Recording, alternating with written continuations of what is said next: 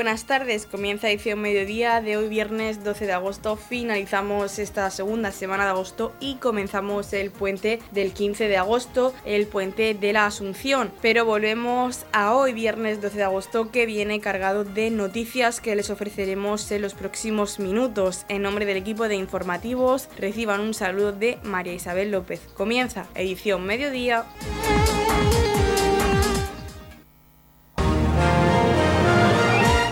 Edición Mediodía. Servicios informativos.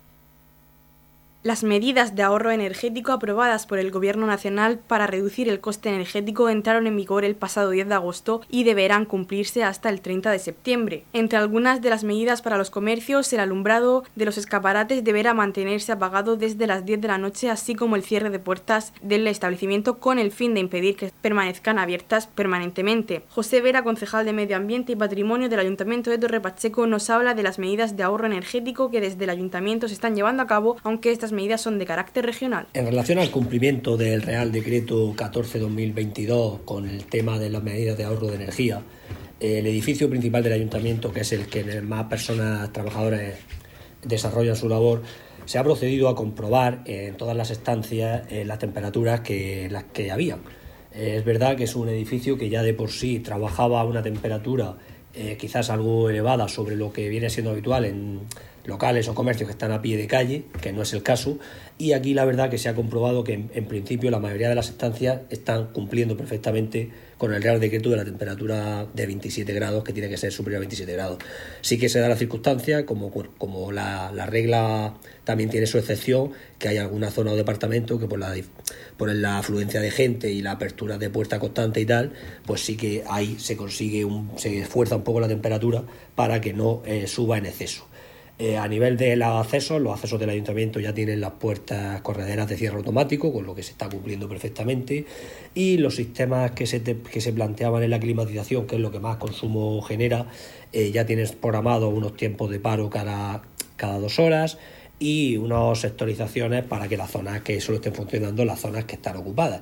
Por lo que en principio, a nivel de la climatización, se está cumpliendo perfectamente con, e, con ese Real Decreto.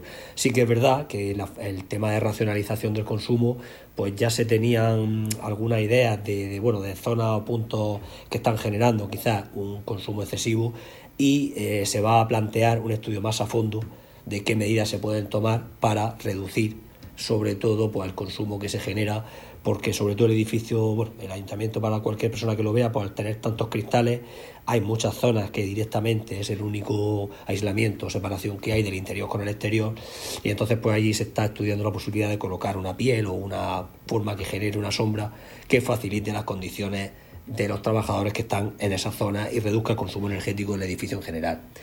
Además, además de eso es verdad que el edificio cuenta con una producción fotovoltaica en el en la cubierta, que eso está produciendo, lleva muchos años produciendo y bueno, cuyo, cuyo vertido a, a la red está produciendo un ingreso para el ayuntamiento y por tanto para todos los vecinos. Con respecto al tema de las luces ornamentales, en principio en Torre Pacheco las dos zonas que en principio se estaban manteniendo y que tenían programado el apagado a las 12, pues se ha adelantado para que sea a las 10 de la noche, el tema de la iglesia y el tema de la redonda de la Plaza de las Comunidades o, redonda de las banderas como es conocida habitualmente, y entonces se va a proceder para que eh, a las 10 de la noche se apaguen esos dos, esas dos, las luminarias de esas dos zonas bueno, comentar a los vecinos que en principio, bueno, unas veces alguna noticia un poco que ha salido por algún medio y tal, que vamos, que no afecta al, alumbrado público, el alumbrado público sigue estando como, como está funcionando y no afecta a los, apagados. Y bueno, ya con el tema de los, bueno, de los comercios, de la apertura, bueno, es verdad que el ayuntamiento no tiene como tal eh, la, la capacidad ni de sancionar a los comercios. Entonces espero y bueno, es de desear que por parte de todos los negocios sean cómplices y, como es lógico, cumplir Real Decreto, pero aparte de cumplir Real Decreto es que va a beneficiar también en su beneficio, porque va a ir en plan de reducir el consumo que ellos están teniendo y también le va a venir, le va a venir bien a ellos. Noticias, edición mediodía. Las Perseidas son uno de los grandes acontecimientos del año y una de las lluvias de meteoros más conocidas. Su gran actividad y las condiciones atmosféricas la convierten en la lluvia de meteoros más popular, ya que es la más fácilmente observable de las que se producen a lo largo del año. Este año las Perseidas experimentarán una mayor actividad durante el fin de semana del 11 al 13 de agosto. Según el presidente de la Asociación Astronómica de Murcia, Sebastián Escudero, la mejor hora para ver las Perseidas en el hemisferio norte es durante las horas previas al amanecer, aunque también pueden apreciar al anochecer a partir de las 10 de la noche y sobre todo a partir de las 2 de la madrugada, en lugares oscuros con poca iluminación lumínica. Se creen que las Perseidas vienen de la constelación Perseo, de ahí su nombre, y se pueden ver en cualquier parte del cielo. Según el Departamento de Astronomía del Instituto Geográfico Nacional, la lluvia de meteoros parece tener un único centro de origen, es decir, un punto del que surgen todas las estrellas fugaces. Ese punto se denomina radiante y su localización se utiliza para nombrar a la lluvia de estrellas. Por eso las Perseidas tienen su radiante en la constelación de Perseo. Escuchamos al presidente de la Asociación Astronómica de Murcia, Sebastián Escudero. Bueno, las Perseidas, como todos los agostos, pues tenemos la, visita de la estela del cometa Swift-Tuttle, que es el, que produce las partículas que al eh, fundirse contra nuestra atmósfera, pues dejan las estelas tan bonitas que son las estrellas fugaces de, agosto. Realmente se pueden ver desde mediados del mes de julio hasta finales del mes de agosto, pero su día más eh, cercano al centro, donde más se pueden ver, en torno a 50 meteoritos por hora, es la noche de, hoy jueves, para, perdón, de hoy viernes para el sábado. Entonces debemos de buscar un sitio lo más oscuro posible, apartado de luces, y cuanto más tarde observemos, porque el radiante que es la constelación de Perseo, eh, sale un poquito tarde, entonces cuanto más cerca del amanecer, pues más posibilidades de, ver un mayor número de, meteoritos eh, tenemos, tenemos más. Este año, por desgracia, nos pilla con luna llena y, la, y que es un, digamos, es como una polución luminosa que está en el cielo y que es inevitable, con lo cual hará que se vean por lo menos eh, solamente las que brillen Entonces, tenemos ese pequeño handicap. Entonces este año probablemente se vea menos que otros años por cómo está la luna. Sí, la luna realmente está lo peor situada, encima es una luna que pilla de una luna llena de un tamaño importante porque está bastante cerca de la Tierra. Entonces, eh, a nivel, en ese sentido, de las peores, los últimos 5 o 6 años, de las peores circunstancias para observar Perseidas. Pero aún así los meteoritos brillantes se ven eh, se ven por encima del brillo lunar. Entonces podemos disfrutar, ya digo, buscando un sitio lo más apartado de luces, si hay altura, que no haya bruma ni humedad, y mirando un poquito en torno a la dirección de la salida del sol. Es lo, más recomendable. Vado, sin ningún tipo de instrumento y a disfrutar del espectáculo. ¿Y se puede ver esta noche, pero también en la noche del sábado al domingo? Sí, sí, se puede ver. De hecho, se está viendo, las Perseidas se están viendo desde hace prácticamente 20 días y se van a seguir viendo después. Lo que pasa que cuando, digamos, la trayectoria de la órbita terrestre se cruza por la trayectoria del cometa Swift-Tuttle que pasó hace 2 o 13 años, eh, eh, cuando pasamos por justo el centro del tubo meteorítico, es esta noche esta, esta noche eh, y las posteriores son los días que mayor número de estrellas fugaces se pueden observar. ¿Y en cuanto cuántas estrellas más o menos se pueden observar o eso no hay un número exacto? No es exacto, pero se estima que en el máximo de esta noche, de viernes a sábado, se puedan observar eh, por momentos un número de unas 50 por hora. ¿50 por hora? Sí. Sí, no, desde que se pone el sol se pueden ver, pero es recomendable observar cercanas, en las horas más cercanas al amanecer. A partir de las 2 de la mañana, de 2 a 5 de la mañana, es el momento en el que mayor número se ven toda la noche. Pero eh, conforme es más tarde, se ven en mayor número. En el Cabezo de la Jara, en Puerto Lumbreras, a partir de las 10 en la explanada del albergue juvenil Cabezo de la Jara se podrá ver la lluvia de estrellas con monitores. De eso hablamos con el presidente de la Asociación Astronómica de Murcia, Sebastián Escudero. Sí, realmente para la lluvia de estrellas lo único que habrá monitores explicando el fenómeno y eh, realmente no hace falta ningún instrumento, no se va a usar nada, simplemente se invita a la gente a que se, se distribuyan esterillas en el entorno del observatorio. Es un sitio bueno porque está alejado de la polución. Tenemos la polución de la luna, que es bastante, eh, digamos, eclipsa bastante los meteoritos más débiles, pero es un, es un evento que, de hecho, era por inscripción y ya se ha superado la capacidad, digamos, del evento, con lo cual invito a la gente en cualquier sitio que esté a oscuras, en la playa, en, dejarse de las luces y disfrutar del fenómeno porque es, es algo que está muy eh, al alcance de cualquiera porque es gratuito, ¿Y es mejor verlo en la playa o en el monte? Hombre, normalmente en la playa si hay brumas, pues, pero bueno, donde a uno le pille tampoco te vas a desplazar para en el monte siempre más un poquito más de oscuridad pero si es en la playa intentando que la dirección hacia la salida del sol no haya muchas farolas y, las más brillantes se van a ver desde cualquier. Lo que pasa de las 50 por hora que puede llegar a ver, brillantes pueden ser 10 o 12. O sea que hay que estar muy pendiente del cielo esta noche. Exactamente, y si estás tumbado, pues cubre todo el cielo. Es lo, lo que se debe porque puede ser que te pille, si no estás tumbado, pues te puede pillar de espalda al meteorito. O sea, la mejor forma de verla es estar tumbado y en la máxima oscuridad posible. Exactamente. Pues nada, invitar a la gente que observe el cielo, que es una actividad muy bonita y por desgracia en esta ocasión tenemos la luna llena prácticamente toda la noche, con lo cual pues luce un poco el evento, pero bueno, también la luna es evocadora, ¿no? Para la gente que tenga espíritu poético. Sí. Pues, se pueden juntar las dos cosas y puede ser una noche mágica. Sí, bueno, cada uno conforme a su sensibilidad y creencia. En la comunidad de regantes del campo de Cartagena aplicamos las últimas tecnologías en sistemas de control y distribución lo que nos ha convertido en un modelo de gestión eficiente del agua gracias al alto nivel de concienciación de nuestros agricultores que trabajan a diario por la sostenibilidad y el respeto al medio ambiente.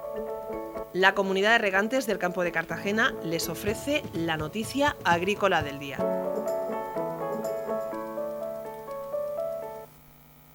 La comunidad recuerda la necesidad de extremar las precauciones estos días para reducir el riesgo de sufrir un incendio forestal, ampliado hasta el próximo 28 de agosto el cierre del acceso a los montes públicos con vehículos a motor. Emergencias activó el plan Platemur en fase de preemergencia a consecuencia del aviso de nivel naranja por altas temperaturas para este sábado. Desde la comunidad autónoma se reitera la necesidad de extremar las precauciones durante los próximos días para reducir el riesgo de que la región de Murcia sufra incendios forestales, dadas las previsiones de altas sumada a la escasa humedad en el terreno. De hecho, Emergencias ha activado el plan Plat de Mur en fase de preemergencia a consecuencia del aviso de nivel naranja por altas temperaturas para el sábado. Así lo destacó el consejero de Agua, Agricultura, Ganadería, Pesca, Medio Ambiente y Emergencias, Antonio Luengo, quien recordó que es responsabilidad de todos evitar llevar a cabo acciones que supongan un riesgo añadido en esta época del año, por lo que a la prevención y a las labores de cuidado de montes que se llevan durante el año se debe añadir ahora la contribución ciudadana. Entre las recomendaciones para las próximas jornadas, luego destacó circular por vías habilitadas sin salirse de ellas o recoger todo tipo de residuos que se puedan generar durante la visita a un entorno natural, así como la prohibición de hacer cualquier tipo de fuego en ningún punto de la comunidad. Por otro lado, se ha prorrogado el cierre de los accesos a parques regionales y montes públicos para vehículos con motor hasta el próximo 28 de agosto, aunque los senderistas o ciclistas podrán acceder por dichas vías. El consejero explicó que se trata de una medida extrema que se toma en un momento de máximo riesgo para nuestro ecosistema y que todos los usuarios deben comprender y respetar por el bien del medio ambiente. Por último, luego recordó que está a disposición de todos los usuarios el teléfono de emergencias 112 para alertar ante cualquier avistamiento de humo o fuego y que puedan adoptarse las medidas oportunas de comprobación o extinción a la mayor brevedad de tiempo. Añadió que los centros de visitantes y puntos de información de los parques regionales, así como los agentes medioambientales, están a disposición de todos los interesados para informar de las medidas adoptadas y atender cualquier necesidad que puedan quienes visiten este rico patrimonio natural que atesora la región de Murcia. Ante la situación de riesgo extremo que estamos sufriendo en nuestra región debido a las altas temperaturas,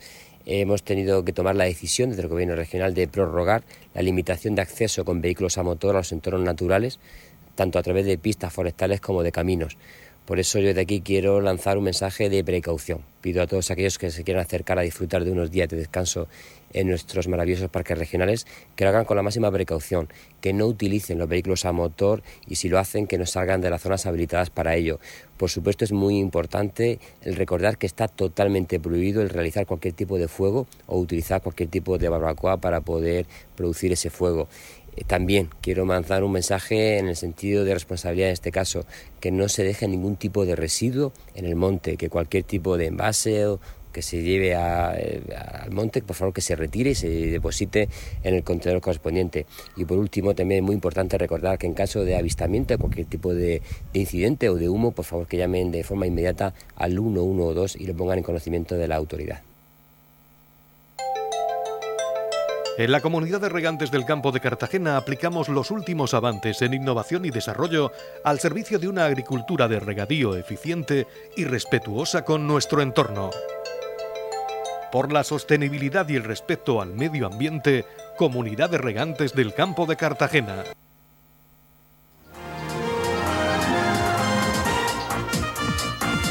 Edición Mediodía, el pulso diario de la actualidad local.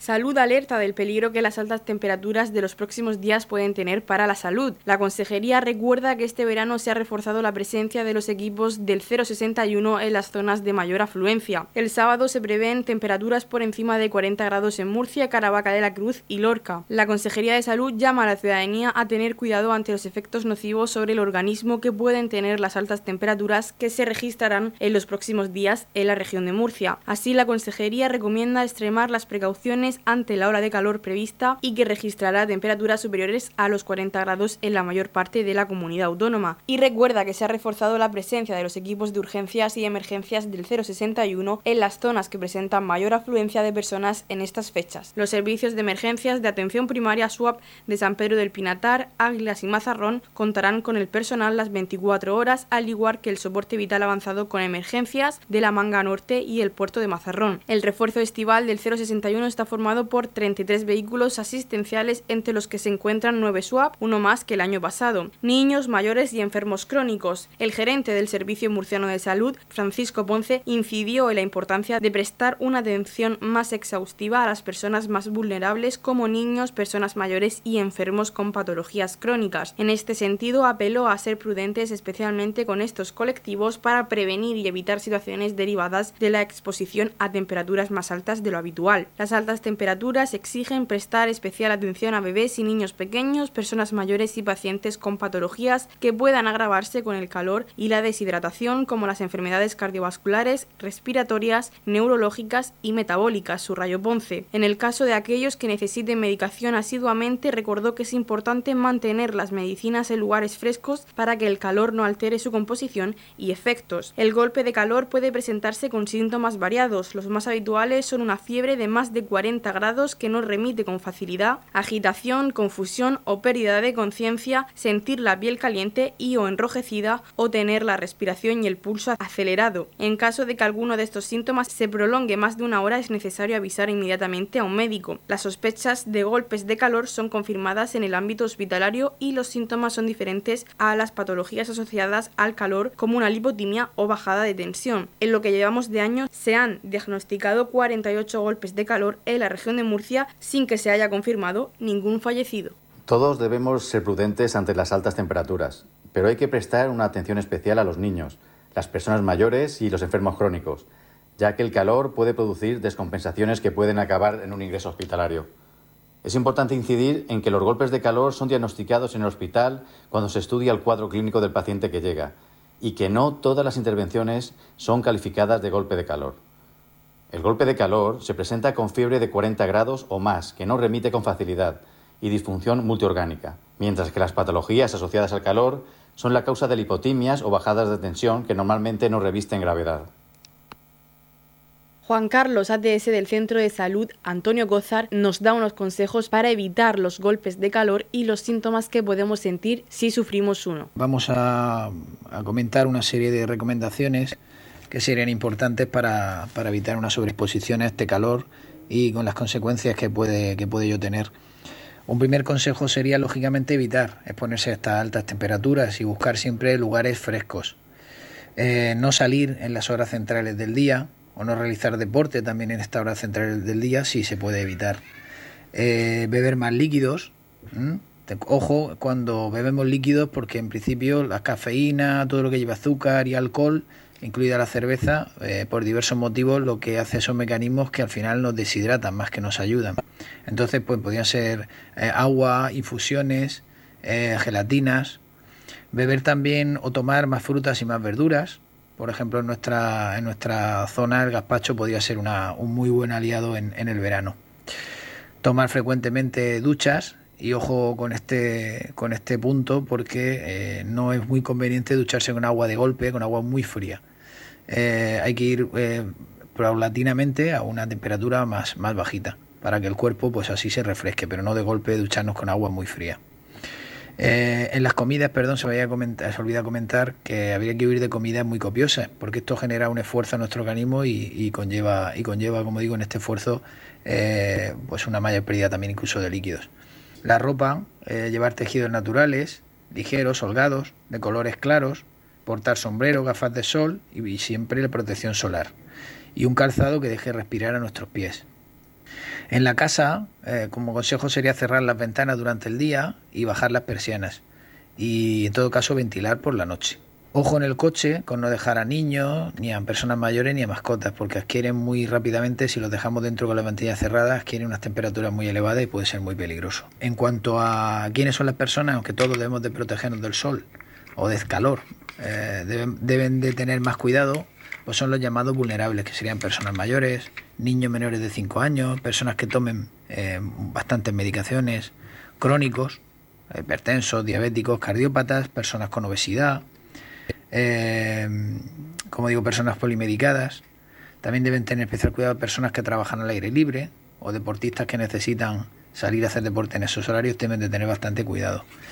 ¿Y cuáles son los síntomas que nos pueden hacer pensar si, a pesar de seguir todas estas medidas, que una persona se ha expuesto demasiado al calor, eh, pues, pues, los síntomas que conllevarían serían una, deshidratación, podrían aparecer calambres, por culpa de perder, aparte de los líquidos, perder las sales, un agotamiento generalizado con malestar, dolor de cabeza, náuseas y vómitos, una sed intensa. Ante todos estos síntomas y sobre todo si se da el llamado golpe de calor, que englobaría todos los síntomas que acabamos de nombrar y además una piel caliente y enrojecida, una temperatura corporal mayor de 40 grados, una cierta inestabilidad al andar, mareo y pueden llevar a tener convulsiones, coma, incluso desgraciadamente, como en algún caso hemos visto en estos últimos días, la muerte. Si detectamos cualquier síntoma de estos, en principio ya hay que llamar al 112, poner a la persona en un lugar fresco para bajar la temperatura, lo que intentamos es bajar la temperatura corporal. Si está consciente, la cabeza un poquito más elevada y tratar de que ingiera líquidos.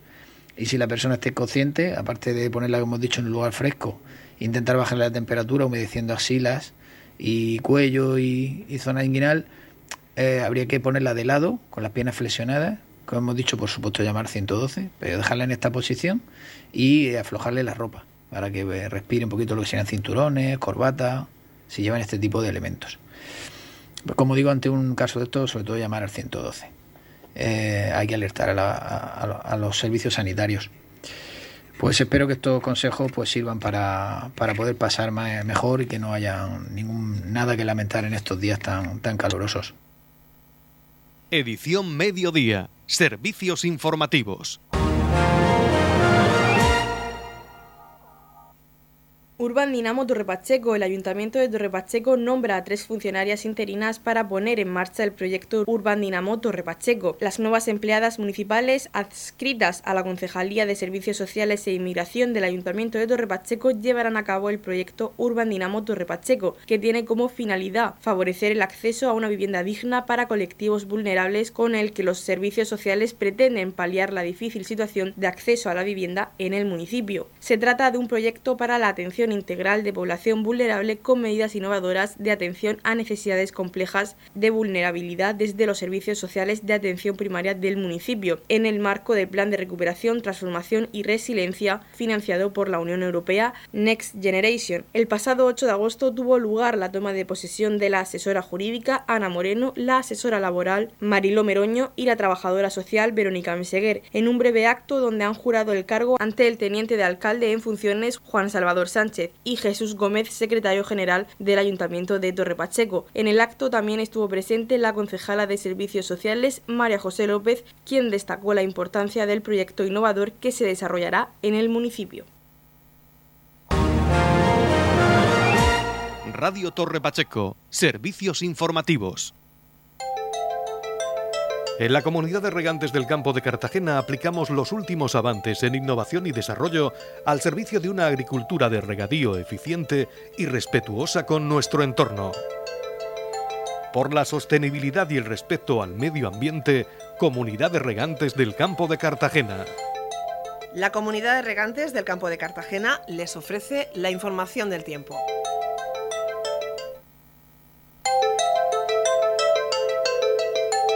A continuación conocemos la información meteorológica para hoy viernes 12 en la región de Murcia. Tormentas aisladas, cielos poco nubosos con nubosidad de evolución en las sierras del interior con una pequeña probabilidad de tormentas aisladas, más probables en el noroeste, vientos flojos variables. La capital Murcia alcanzará una máxima de 39 grados y una mínima de 21. El campo de Cartagena alcanzará una máxima de 34 grados y una mínima de 25. Y en el Mar Menor tendremos una máxima de 34 grados y una mínima de 23 grados. En la comunidad de regantes del campo de Cartagena trabajamos diariamente en la aplicación de las últimas tecnologías en nuestros sistemas de control y distribución. Por la sostenibilidad y el respeto al medio ambiente, Comunidad de Regantes del Campo de Cartagena.